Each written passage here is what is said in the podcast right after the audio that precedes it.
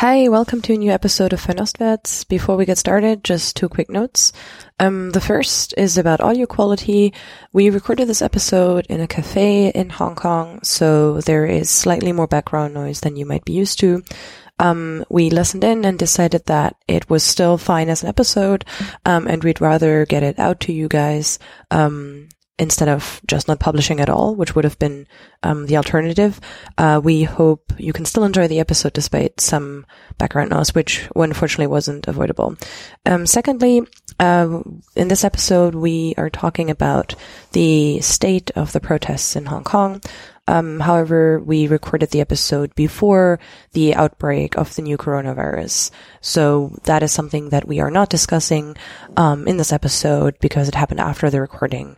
But we still think that this episode is going to be interesting and is going to give you a very interesting and helpful background for where the protests are at right now. So yeah, hope you enjoy. Welcome everyone to a new episode of Fernostwärts, uh, this time uh, coming to you from uh, Causeway Bay in Hong Kong. Um, and with me I have Mary Hui. Hi. Hi, thank you for having me. Thanks so much for making time. Um, you're a reporter at Quartz um, in Hong Kong, and you've been reporting on the protests ever since they started. Um, and uh, for anyone who hasn't read any of Mary's writing, I would highly recommend checking it out because she has brought out some amazing, really interesting pieces on various aspects of the protest movement.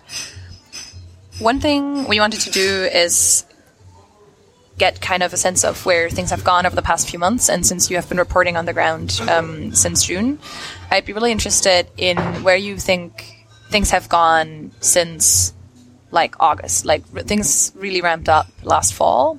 Um, and looking back on it, like now with maybe like a bit of hindsight, um, what do you feel like was the traje- trajectory of the protests over the past few months? So much has happened. Um, I would say the first three months, June, July, August, we had a lot of uh, mass protests, lots of fast moving protests, um, hence the characterization of the protests as be water. Um, protesters had really taken on this new philosophy of moving quickly and unpredictably through the city and spreading the movement um, beyond just the central business district in downtown Hong Kong, but also um, out to the neighborhoods. And that carried on into into the fall.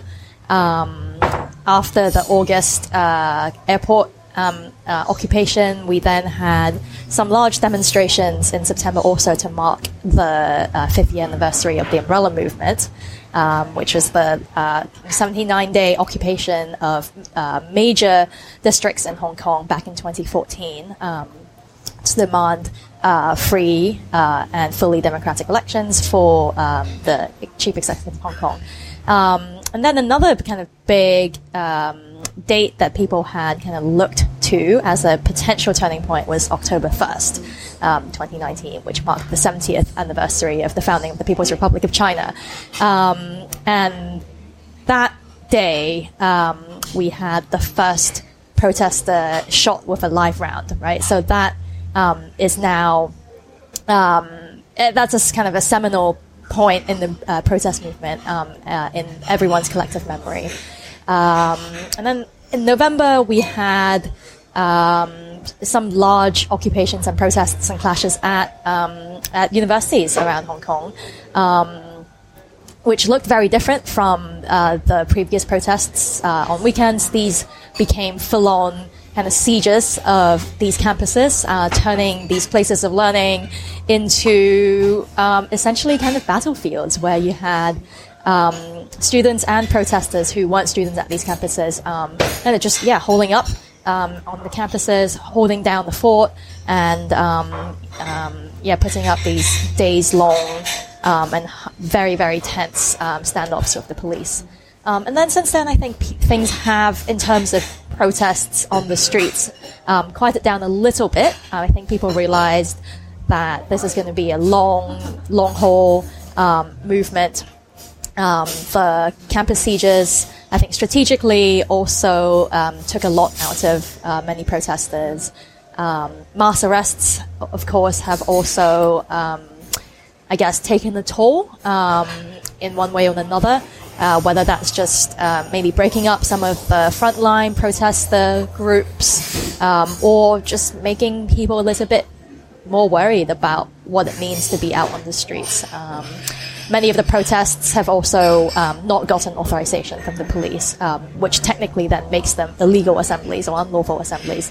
So people who may otherwise have been coming out onto, uh, for protests, people, uh, you know, people with um, young families with kids or um, elderly members of society, they may be less uh, willing to come out onto the streets and, and take that risk. Um, so all that has happened. Um, but the bottom line is that even if we see numbers on the streets um, decreasing uh, in protests, that is in no way, I don't think, a reflection of um, uh, weakening strength of the movement. There is just so much uh, that has been unaddressed. And each day that passes, I think we have additional protesters see additional reason to be angry and frustrated um, uh, with the government and the police, uh, and to find kind of additional uh, injustices uh, that they think need to be addressed.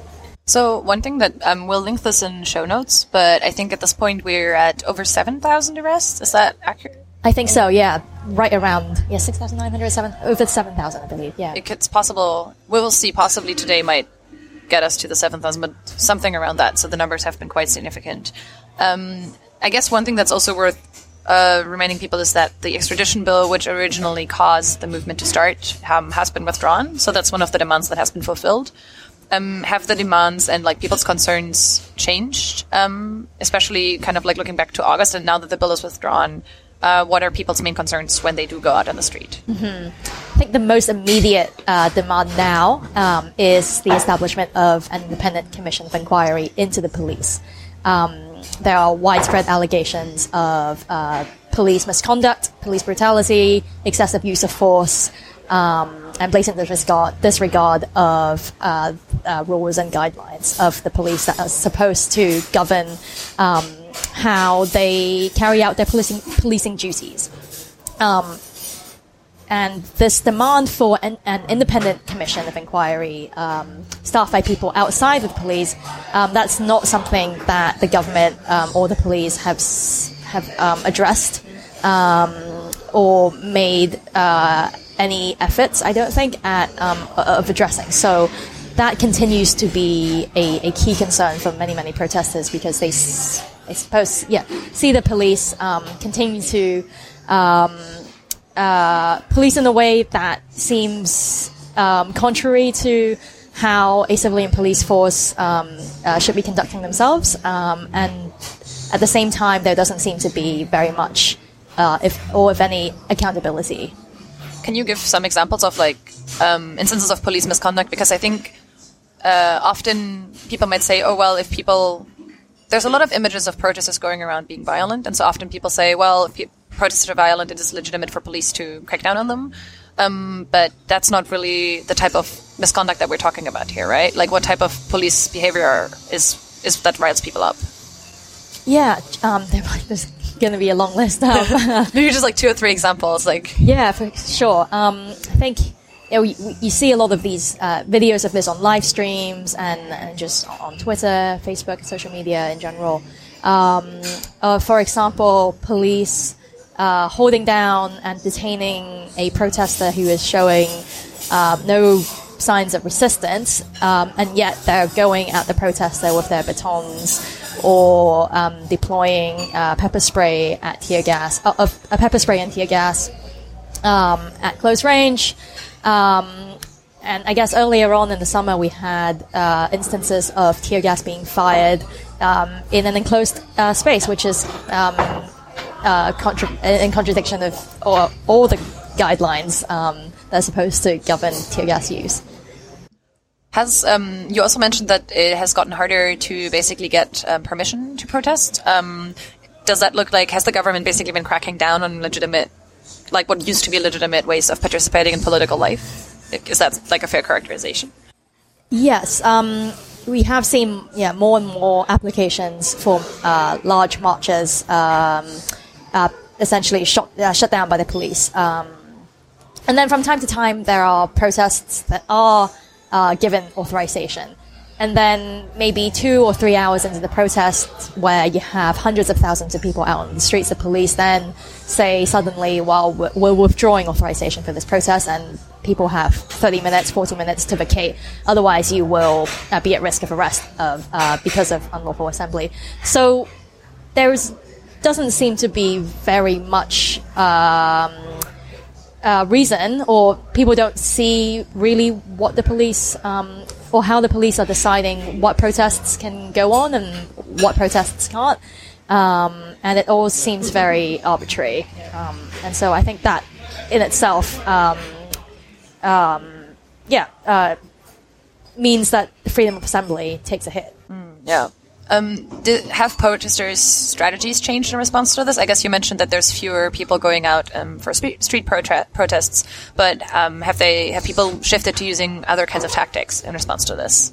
I think there's a recognition now that um, resistance uh, among the amongst the protesters doesn't only take place um, during mass protests. It's not just about building barricades or going out in the tens of thousands, hundreds of thousands to march. It's about um, weaving this political consciousness, this um, various ways of resistance into your daily life.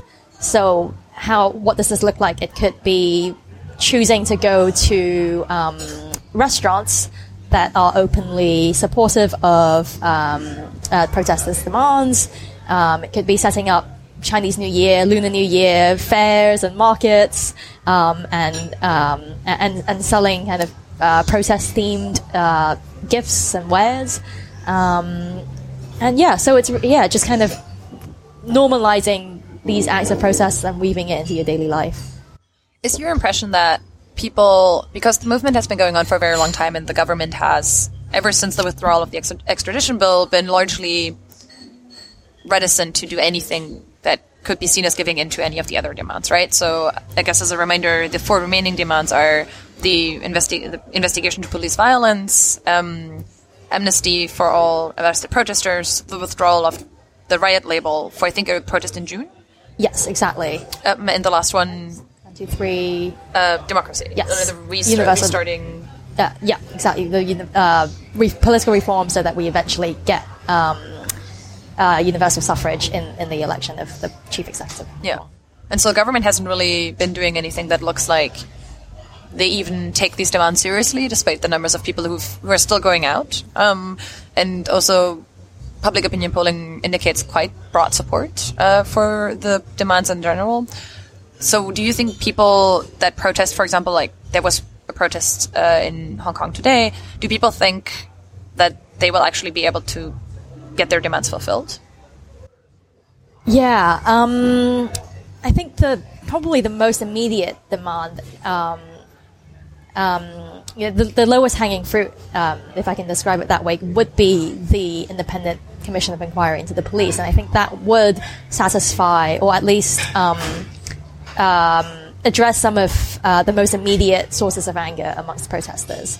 Um, and that looks like it's not impossible. Um, uh, various officials, I think, including Carrie Lam, has said that that could be a possibility, but we will have to wait first um, for the um, report uh, from the internal police watchdog.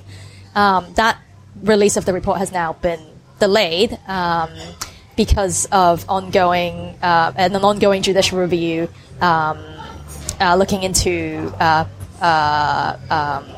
police guidelines, uh, which is ironic in itself. Um, so I guess there is yet another delay, and it remains to be seen whether um, this report will um, do anything um, to address uh, protester anger, and then after that, whether any official we'll see any official movement towards setting up an inquiry.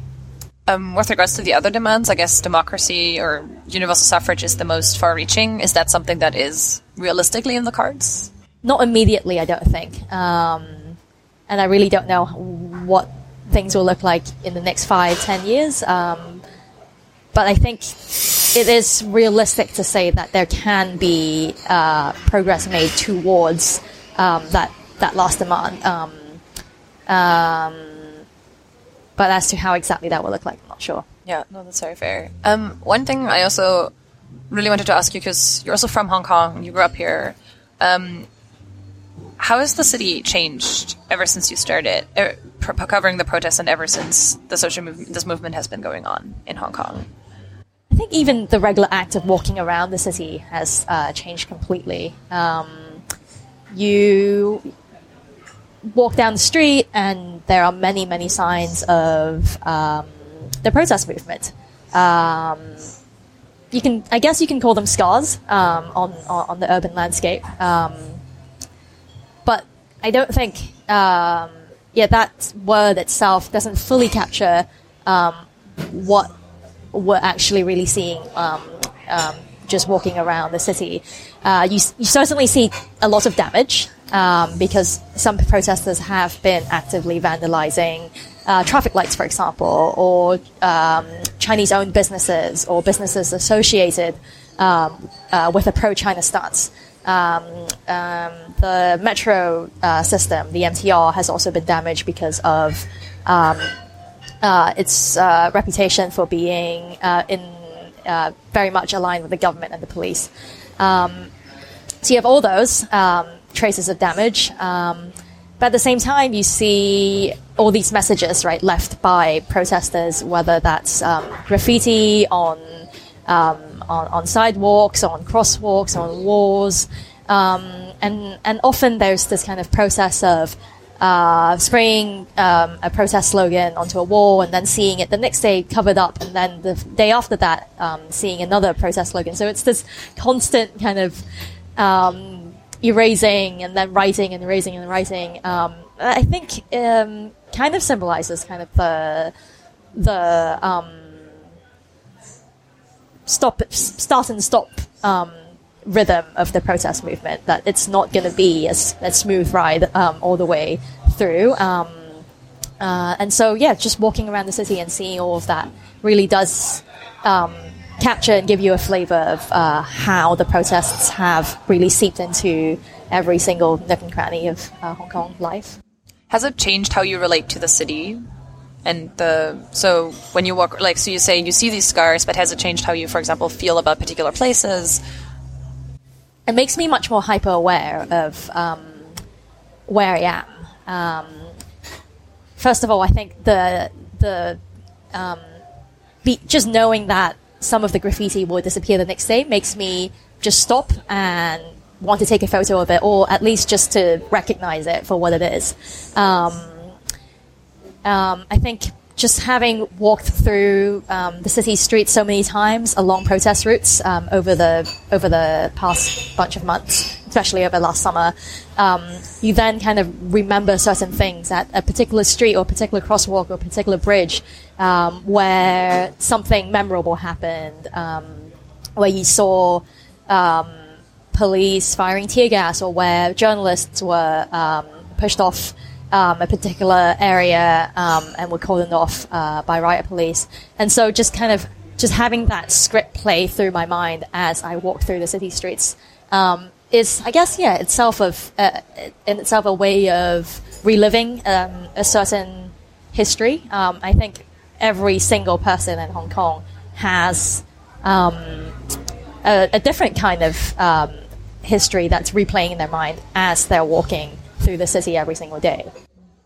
Yeah, I also guess I spoke to people who were here on basically in terms of as like tourists and they were talking about how they don't really notice anything about the protests when they walk through Hong Kong at this point because often when there is nothing going on at a particular time things seem relatively normal and unless you have that movie playing in your head maybe it's harder to see the new meanings that places have taken on for Hong Kongers. Yeah, for sure. I was talking to a, uh, a family friend uh, visiting this week um, from Australia, and they were also saying that everything looks fairly normal, you know, other than um, graffiti here and there. It really doesn't look like there's very much going on. But if you're looking at everything through the lens of the past six, seven months of protests, then you, you there's no way of escaping any of these signs. Yeah, that makes a lot of sense.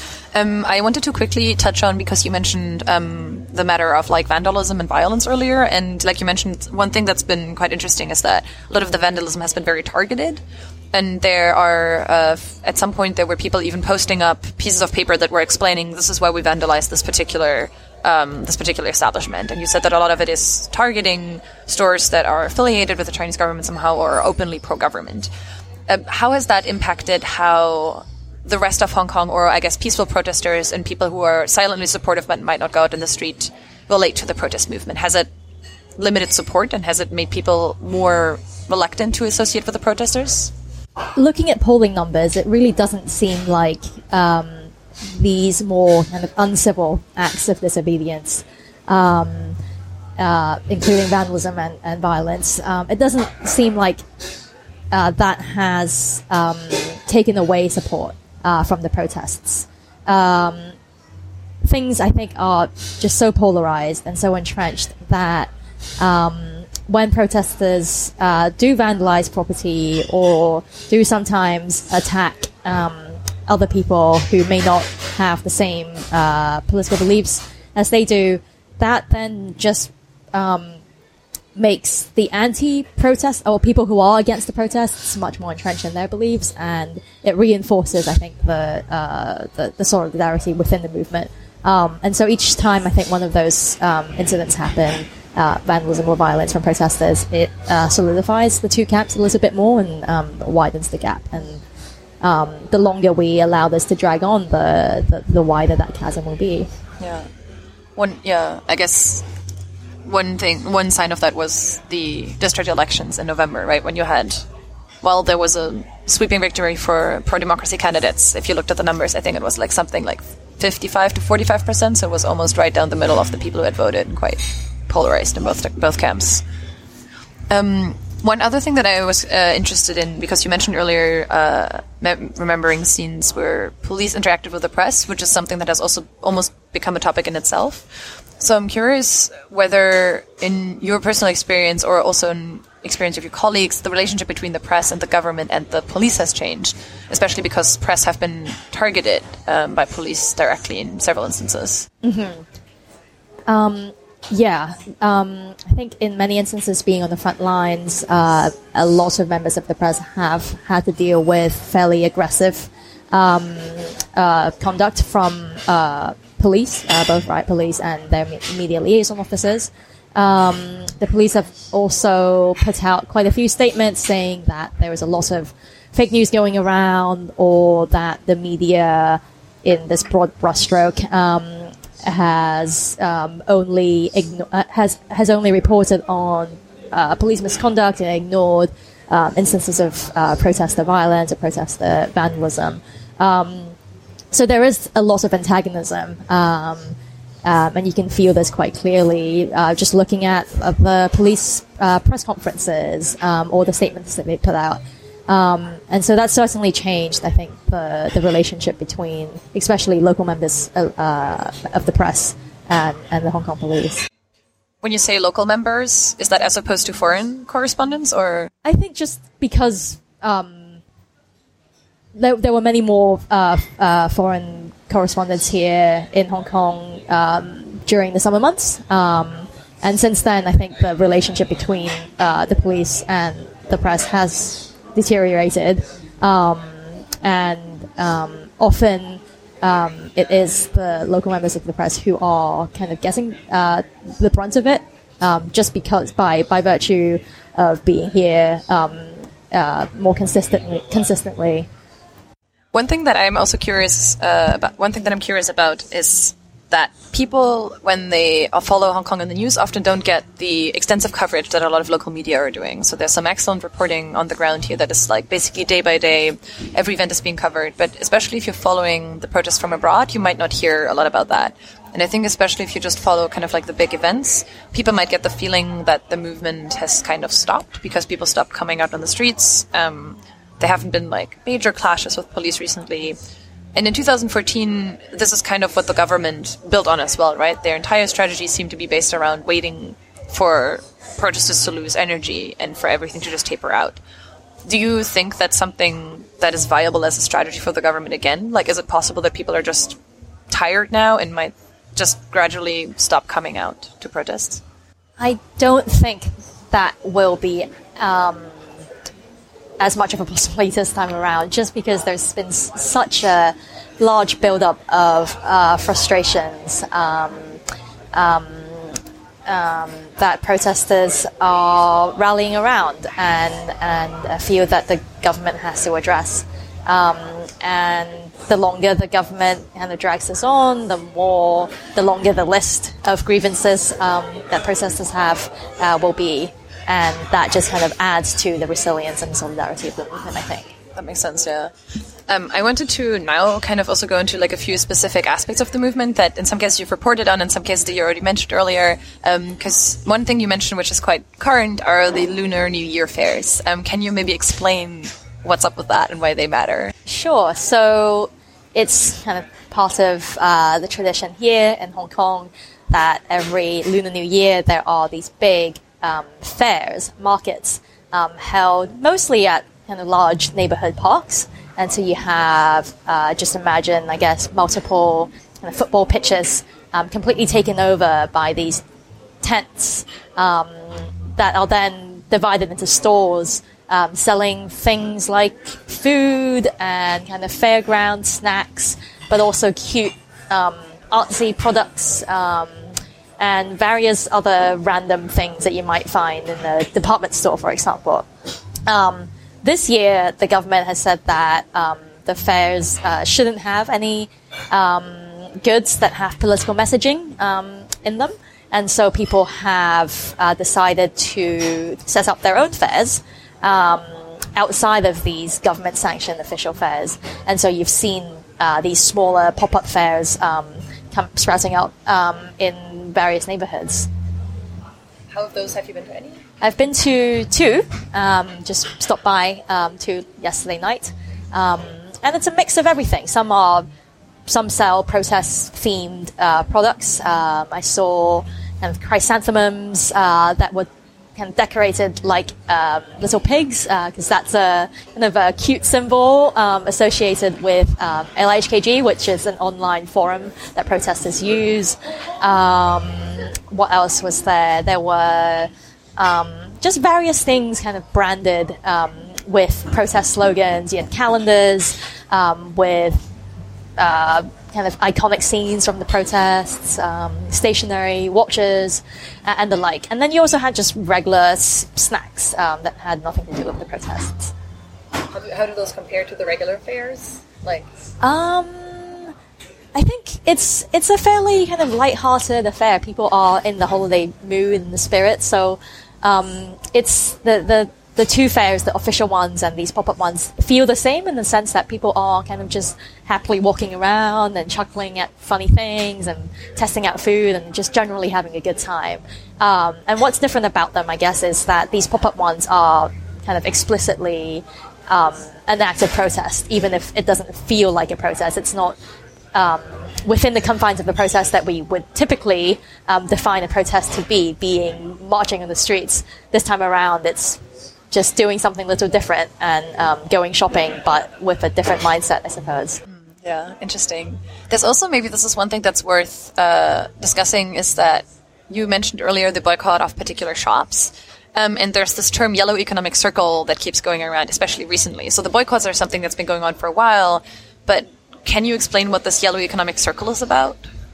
Yeah, so yellow being the color associated with associated with the protests, um, I think it, it traces its uh, roots back to 2014 during the umbrella movement when um, the yellow umbrella became a key symbol of the protesters. And so the yellow economic circle is a kind of um, an effort to try and um, for, for, protesters to try and spend their money um, and, and, bring their businesses to um, companies, restaurants, and whatnot that support the protest, um, the protest movement. Um, and, and I guess the philosophy is to try and um, use your to vote with your dollars essentially, and to support the movement with your dollars, um, and, and, to not. Um, uh, I don't know, bring business to what they may see as a blue or anti-protester, pro-China establishment. Are you? Do you have any sense of how much impact these things actually have? Like is this something that has substantially impacted people's business, or is it just something that's more symbolic for people to, I guess, maybe feel good about themselves? Yeah, I think in terms of the, the concrete economic impact, it's probably too early to tell, but I'd love to see research on that. Um, whether that would be, yeah, I don't really know what the economic research question there would be uh, um, uh, concretely, but um, I think uh, there are, you know, there are also companies that um, have sprouted up, or not, or have who have said explicitly that they are happy to um, hire protesters um, who've been arrested and charged for various protest-related um, offences, um, who may have trouble um, getting a job at other companies. So I think that also is, yeah, supposed to help kind of add to the resilience of the movement, I suppose, to make it, yeah, to kind of, yeah, it's a, it's a, uh, another form of decentralized uh, support um, for the movement and the protesters in, in it. Are there any other um, ways in which people have been trying to build more long-term structures that could support people um, organizationally or economically um, in the long run? Maybe it seems that people are increasingly realizing how much of a long fight this is going to be. Maybe in August, um, you might still be able to tell yourself this will be short and we just need to win this one battle, and then we might convince the government to give in. But now it seems that people are mentally looking forward and realize that this will be a long term thing. So, are there other ways in which they might be preparing for that? One of the clearest things we've seen is the number of uh, unions, new unions that we've seen formed uh, over the past couple of months.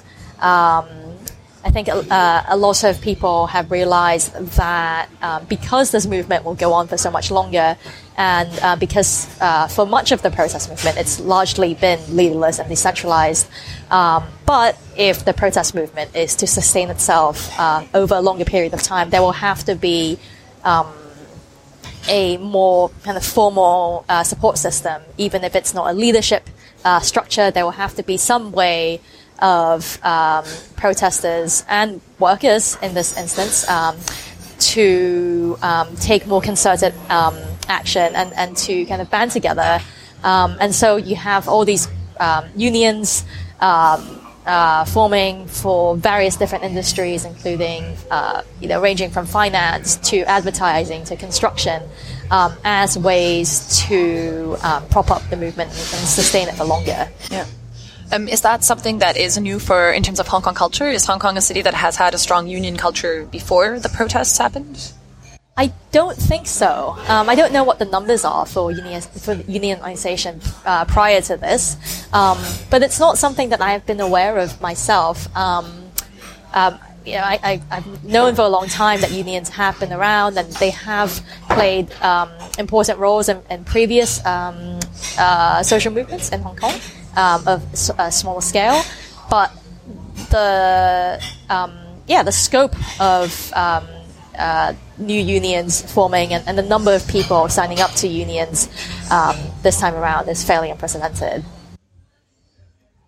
Um, one other thing that also you've written and spoken about this repeatedly as well before is uh, the role of Cantonese in the protest, and especially also the role of like language as like a means of protest and also Cantonese humor is something that's been very prominent. And so I was wondering whether you could first give me a sense of why language matters so much in the context of Hong Kong. Sure. Um, I think first and foremost, uh, Cantonese is um, a key part of Hong Kongers' identities. Um, it is um, it's irreverent. Um, there's a lot of swearing involved. There's a lot of play on words. It's catchy. Um, there's a mix of both English and Cantonese in a lot of Cantonese phrases, um, which reflects back on um, Hong Kong's colonial history. Um, and so all that added together makes for a very kind of quintessentially, quintessentially Hong Kong experience um, and image and sound. Um, and with the Hong Kong identity being such a key part um, of the protest movement, so much of this is about um, safeguarding um, the freedoms and the liberties uh, that many Hong Kongers have known to be uh, so central to Hong Kong. Um, it yeah, it means that the Hong Kong identity um, is very much tied up with the protest movement, and so anything that I think uh, reflects that and reinforces that. Um, in this case, Cantonese ends up being uh, ends up playing a very very key role, um, and so we've seen this play out in uh, uh slogans, uh, songs, ways that. Um, insults um, thrown at protesters by the police or government officials have then been kind of repurposed and reappropriated and then re-weaponized as um, memes and retorts and, and uh, phrases to rally protesters around have been that's just been something uh, quite amazing to see. Um, can you give some examples of uh, like instances of where Cantonese has been central to like a meme or like a slogan or something? Like what have been things that particularly stuck on your mind or that particularly caught your attention? Um, yeah, the, the, first one that comes to mind is um, this was probably back in June um, when riot police, I think, um, yelled at a particular reporter. Um, the reporter said, "I'm a reporter," you know, maybe like stop pushing or something. I forget the exact context. Um, and so the police go, uh, oh, the reporter goes, yes, I'm a reporter, and, and the riot police shouts back and says uh, in Cantonese, um, which means, you know, like, reporter my ass, or literally, like, reporter your mum, or you motherfucking reporter. Um, so that's meant as an insult, but of course, um, people then kind of really latch on to this short, colorful phrase um, and, and turn it into something that we now see on keychains, on T-shirts, on posters, um, on like cake decorations, on cupcakes, on mooncakes. Um, it's just um, people just use it and turn to it, um, and you just have to utter the phrase to then kind of draw up all these uh, various connotations. Interesting. Um, do you think like you mentioned earlier, Cantonese is like a, an extremely irreverent language. Um, fun fact is, I'm currently taking Cantonese classes. My Cantonese teacher actually spent an entire section just on swear words because he said it's very important for communicating in Cantonese. I agree. um, do you think it is? Can you try to describe? I think this is something that's hard to transport. Is Cantonese different from English in that regard? Like, do you feel like it is a language that people use to express themselves differently? Because a lot of people are bilingual in the city. Mm-hmm. Um, yeah, how is it different? I think, um, yeah, I'm no linguistic expert, of course, um, but Cantonese feels much more variable. Um, and um, just because of, I suppose, um, the kind of monosyllabic nature of Cantonese, um, which is also true of, you know, Mandarin, Japanese, Korean. Um, but you do have a lot more scope for playing on words and different ways that you would pronounce a certain thing. And, and the fact that it's multitonal also opens up all these various different possibilities. And so, in, in that regard, I think you then have just so much more scope of um, making slight changes to a certain phrase that then makes it uh, gives it a completely different meaning. Yeah. Do you think, uh, um, because, so my understanding is that written Cantonese um, is quite different from how you speak Cantonese. Um, so, would it be accurate to say that Cantonese can be quite variable because the spoken language develops almost entirely by itself, and there's not, not really much of a written record that it's tied to, maybe with the exception of chat logs? Right. Yeah, it's so much more colloquial um, when spoken, and yeah, I don't really know why it, that doesn't, you know, um, that isn't reflected into written form in Cantonese. Um, but um, yeah, just just the fact that it's so informal, uh, spoken Cantonese, uh, informal and creative, um, just lends itself to making it kind of uh, quite a powerful tool for, for protesters. Yeah. Um, one other thing that you've also written about um, is our kind of like uh, protest strategies, and you've written about like the role of technology and also the role of like live streaming in particular. So I'm curious whether there's any bits there that you'd be interested in highlighting that you think are especially worth paying attention to. Yeah, um, I think a lot of coverage that we've seen throughout the many, many months of protests um, since last June is just the sheer amount of live streaming.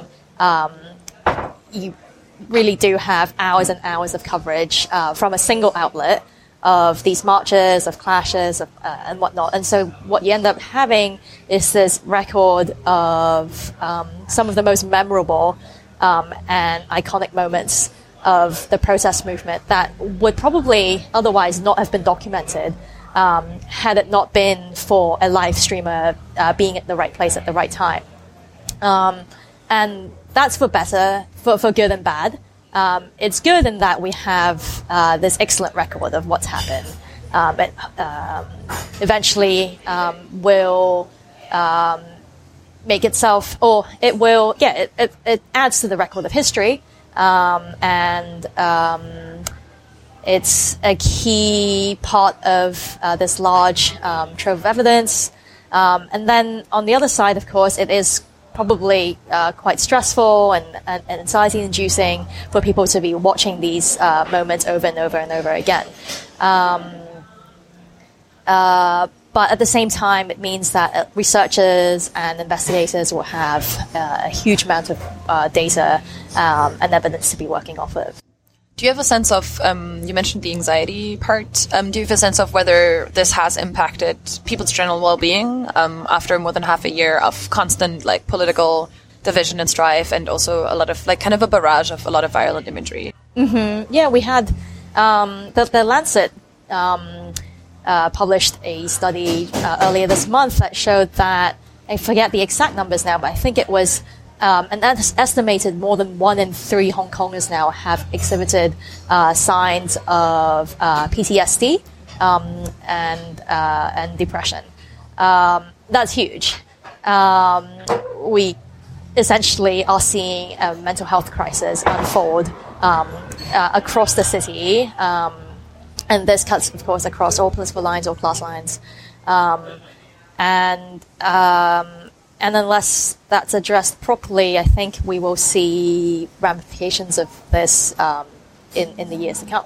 Yeah, yeah that makes sense. Um, does it feel like the government is taking these issues seriously? Because this is basically a public health problem, right? Mm-hmm. Uh, it is. Um, I think for the government to try and address uh, this public health issue will mean that first and foremost they have to address some of the demands that the protesters have because that's what's uh, or uh, that's what's fueling these protests, which are in turn fueling the public health uh, mental health crisis. Um, so if the government is to do something, they will have to go back to the basics, which is to address the, the root of uh, this entire social movement. That, yeah, that makes sense. Um, is there anything else you would like to add, like something that you think is important to pay attention to over the next few weeks, um, things to look out for when people are trying following the protests, or just something that you think is an important aspect that I forgot to ask about?